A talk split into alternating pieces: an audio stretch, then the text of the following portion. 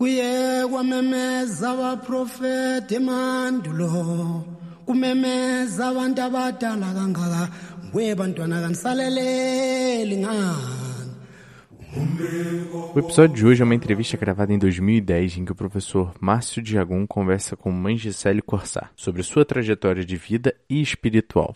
Também convido vocês a conhecerem mais o Instituto Ori, acessando o site do Instituto e o canal do Instituto Ori no YouTube. Além disso, vocês podem interagir conosco através do Instagram e do e-mail do Instituto Ori. Lembrando que todos esses estão na descrição do episódio. Mas Gisele, o Mindareuá, como é que foi sua descoberta no candomblé? Bom, foi um caminho muito comprido. Eu tinha pais brancos, eu tinha. Eu nasci no Marrocos, mas não por, por eles demor, de, uh, morar lá, é, por uh, uh, negócio de serviço do meu pai. Não, não, não lembro de nada. Saí com um ano e meio, não tenho lembrança.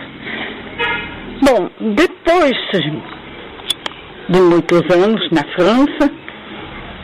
Eu casei como francesa e bom, teve um problema de resistência e tudo isso, nós casamos e eu ele foi nomeado diretor da, da educação no, no, território africano, que era a República dos Camarões, e depois cinco anos ao Tchad. Três anos. Bom, a, a África sempre me fascinou. E essa ida para a África me deixou muito entusiasmada.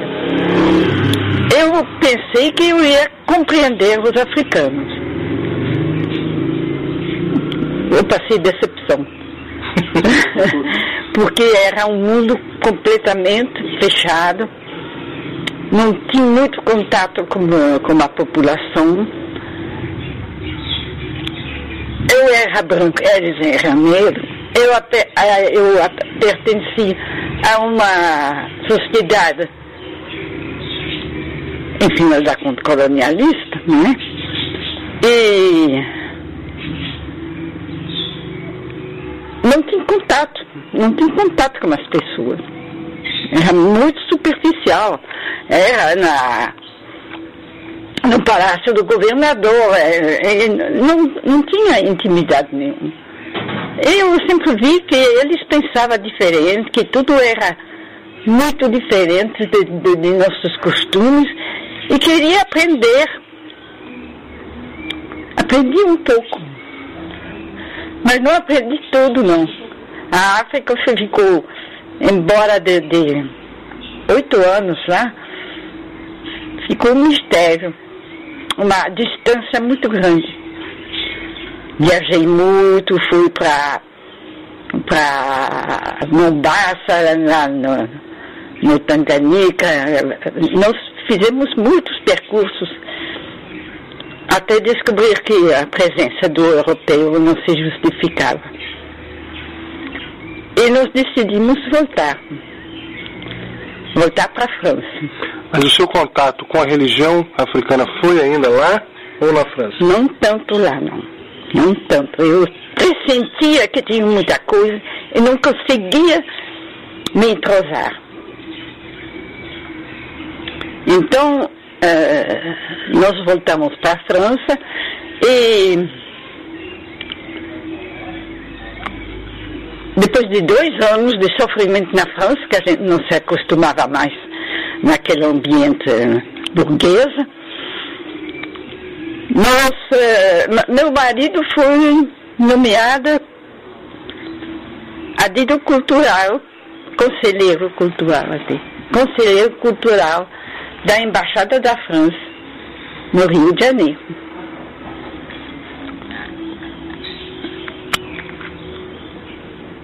Bom, lá eu ocupava também uma posição muito, muito importante como esposa de, de do, do, conselheiro cultural, mas eu, eu vi que o contato com a população era muito mais fácil. Então, nessa hora, eu encontrei a Abdias de Nascimento, eu encontrei os bailarinos da Brasiliana, de Mercedes Batista. E fiz muita amizade com eles. Depois de um tempo eu procurei saber o que era a religião aqui. Eu comecei a sair com eles, ir para Morro, ir para Macumba, ir para. E a reação do seu marido a isso, como foi? É, é, eu não sabia muito bem. eu acabei indo para casa de Joãozinho da Gomeia, pra, não para um dia de festa, era o dia seguinte da festa de Inhaçã, do dia 4 de dezembro, que ele sempre festejava no dia 4 de dezembro. E no dia seguinte tinha muita animação. Eu fiquei lá no meio do povo, é, encantada. De noite, teve um remate. Então cantar, cantaram de novo para as orixá. Eu lá que senti uma tonteira e então, caí no chão, bolei. Bom, eu estava num dilema terrível depois. Como é que eu ia consertar minha, minha, minha cabeça, que estava tonta, que estava muito aérea, não dava. Então falei com ele, ele me disse vai dar um bolo e talvez melhor. Essa era em janeiro de 60. Eu morei em 59 em janeiro de. Não, peraí, estou errando. Janeiro de 60. De, de, de 60. E veio o Bori, melhorou um pouco, depois começou tudo de novo, fiquei desesperada, fui falar com ele para saber como que eu podia fazer, que eu tinha, eh, eu não podia me, me, me afastar da casa. Ele me disse, não se preocupe, até o fim do ano você terá a cabeça feita. Eu disse, meu Deus do céu. Lá fiquei aterrorizada. E quando eu per perguntava informações a 11 horas, eu dizia, não faz isso, você vai dar seu sangue ao diabo. Um montão de bobagem, que depois descobri que é tudo mentira. Então, Quando voltei para casa, meu marido me disse que ele ia para a França para organizar lá no, no serviço cultural eh, a programação do próximo ano e que se ia pegar muito tempo. Então, aproveitei, fui para Gomeia e fui na minha feitura. Que já era aqui em Caxias? Já era em Caxias, sim, porque ele vem aqui por lado de 40, 42, eu acho, em, em Caxias. Que ele estava lá na, na Bahia, em São Caetano. Ele já tinha 70 filhos de santo lá. Bom, vem, vem a turma com ele, muito, muito animada, muito, muito fiz santo. Não, não sabia muito bem o que ia acontecer, mas me, me deixei levar pelas coisas. Eu peguei muito amor a orixá. Eu descobri um mundo maravilhoso que me encantou. Em algum momento houve conflito entre Gisele Cossar e o Mindaneuá? Eu acho que não, porque, em final da conta, na minha vida, eu, eu tinha muita, como dizer, muita rebelião, é a rebelião que se uma, com a sociedade burguesa, com as ideias uh, europeias, eu procurava outra coisa, sem saber muito bem o que era. Foi assim que começou. Eu tive que lutar muito para aprender, porque era um mundo muito diferente e também uh, por causa de tudo me olhar como uma uma pessoa esquisita que não sabia que, que não tinha tantos brancos aqui agora, naquela época. Agora tem muita gente que são branca que entra no candomblé. Mas naquela época tinha muitos baianos que me olhavam de um olhar. Não sei. Sofreu algum tipo de preconceito por ser branca? Sofri sim. Eu sofri no princípio. Enquanto o seu João da Gomeia me tratava como uma princesa, a embaixatriz, como ele falava, eu procurei um lugar mais humilde.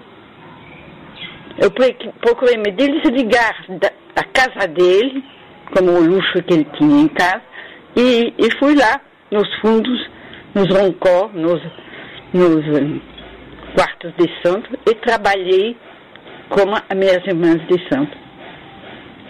E peguei em tudo. Eu varri o quintal, eu carregava água na cabeça, eu despenava, despenava galinha. Eu cozinhava, eu fazia tudo o que, que, que, tinha que fazer. É, aos poucos as pessoas deixaram de, de preconceito. Eu fiz muitas amizades, muitas amizades dentro do barco tinha uma irmã de santo de Romolu, que se chamava Afará, que faleceu uns, uns anos depois. Era minha grande amiga. Nós, a gente trocava todas as ideias, todas as coisas que a gente podia casar.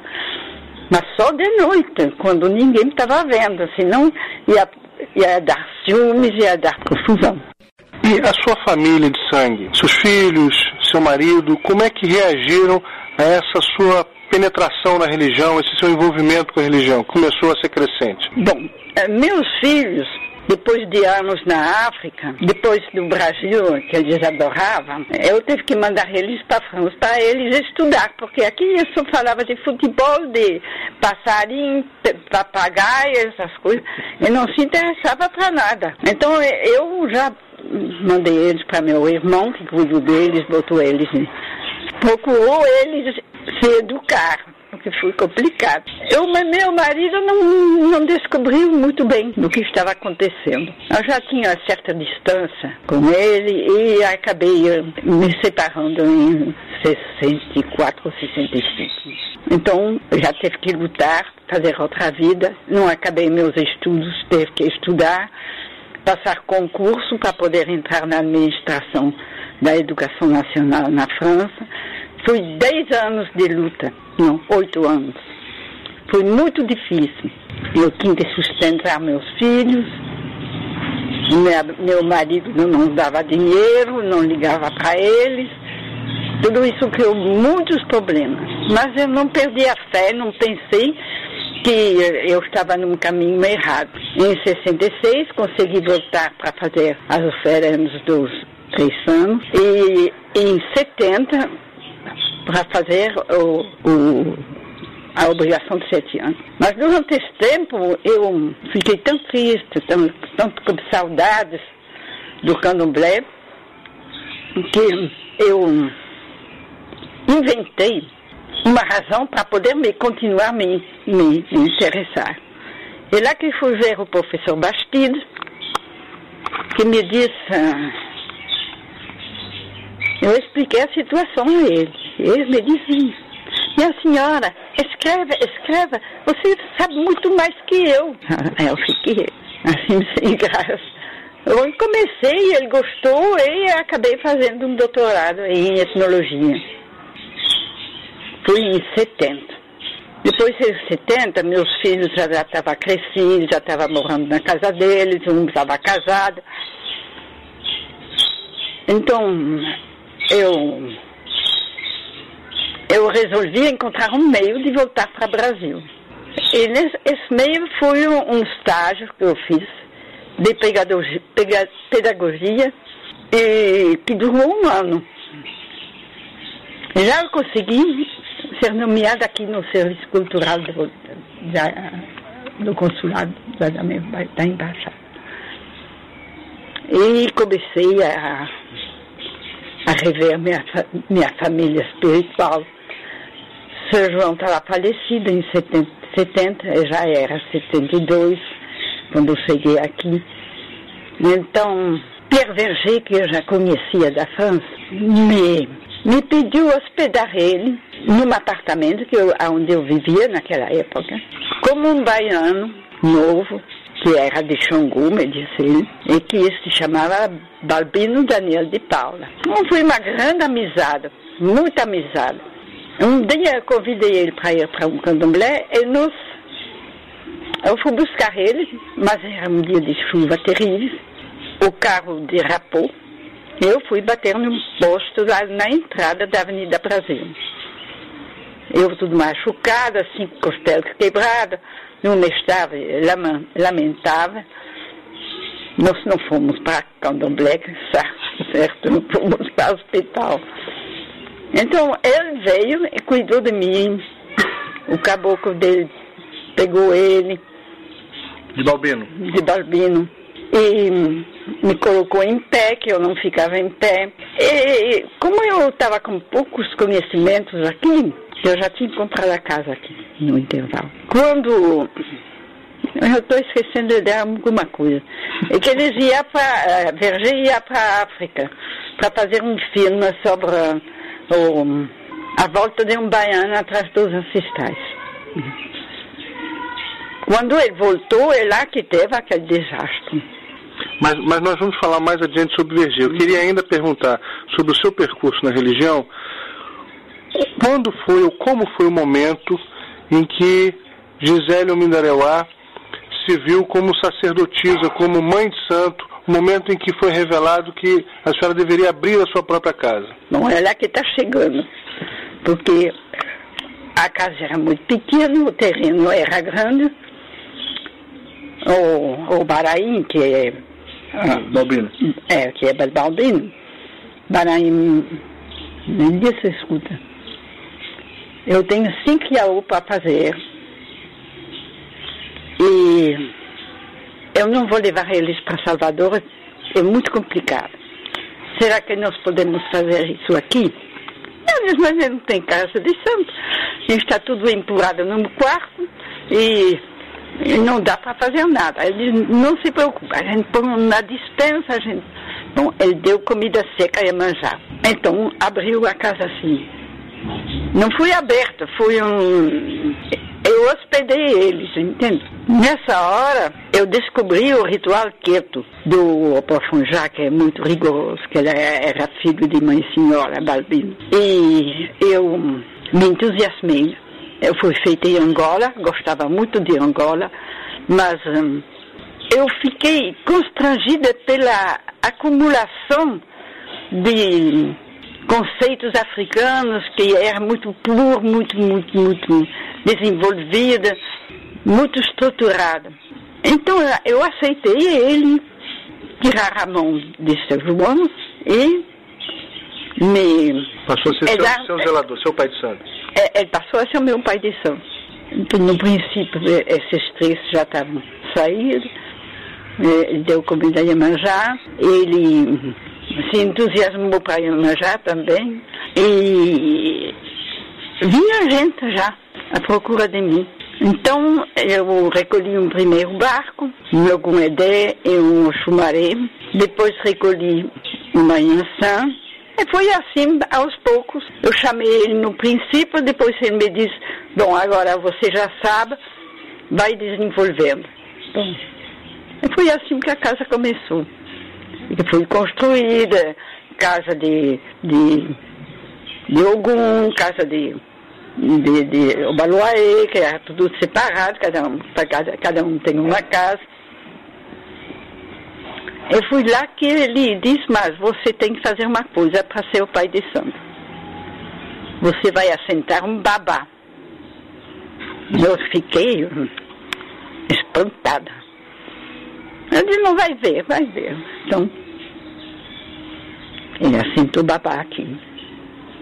E nós continuamos cultura, cultuando babá com a ajuda dele, com a ajuda de, do, do primo de, dele.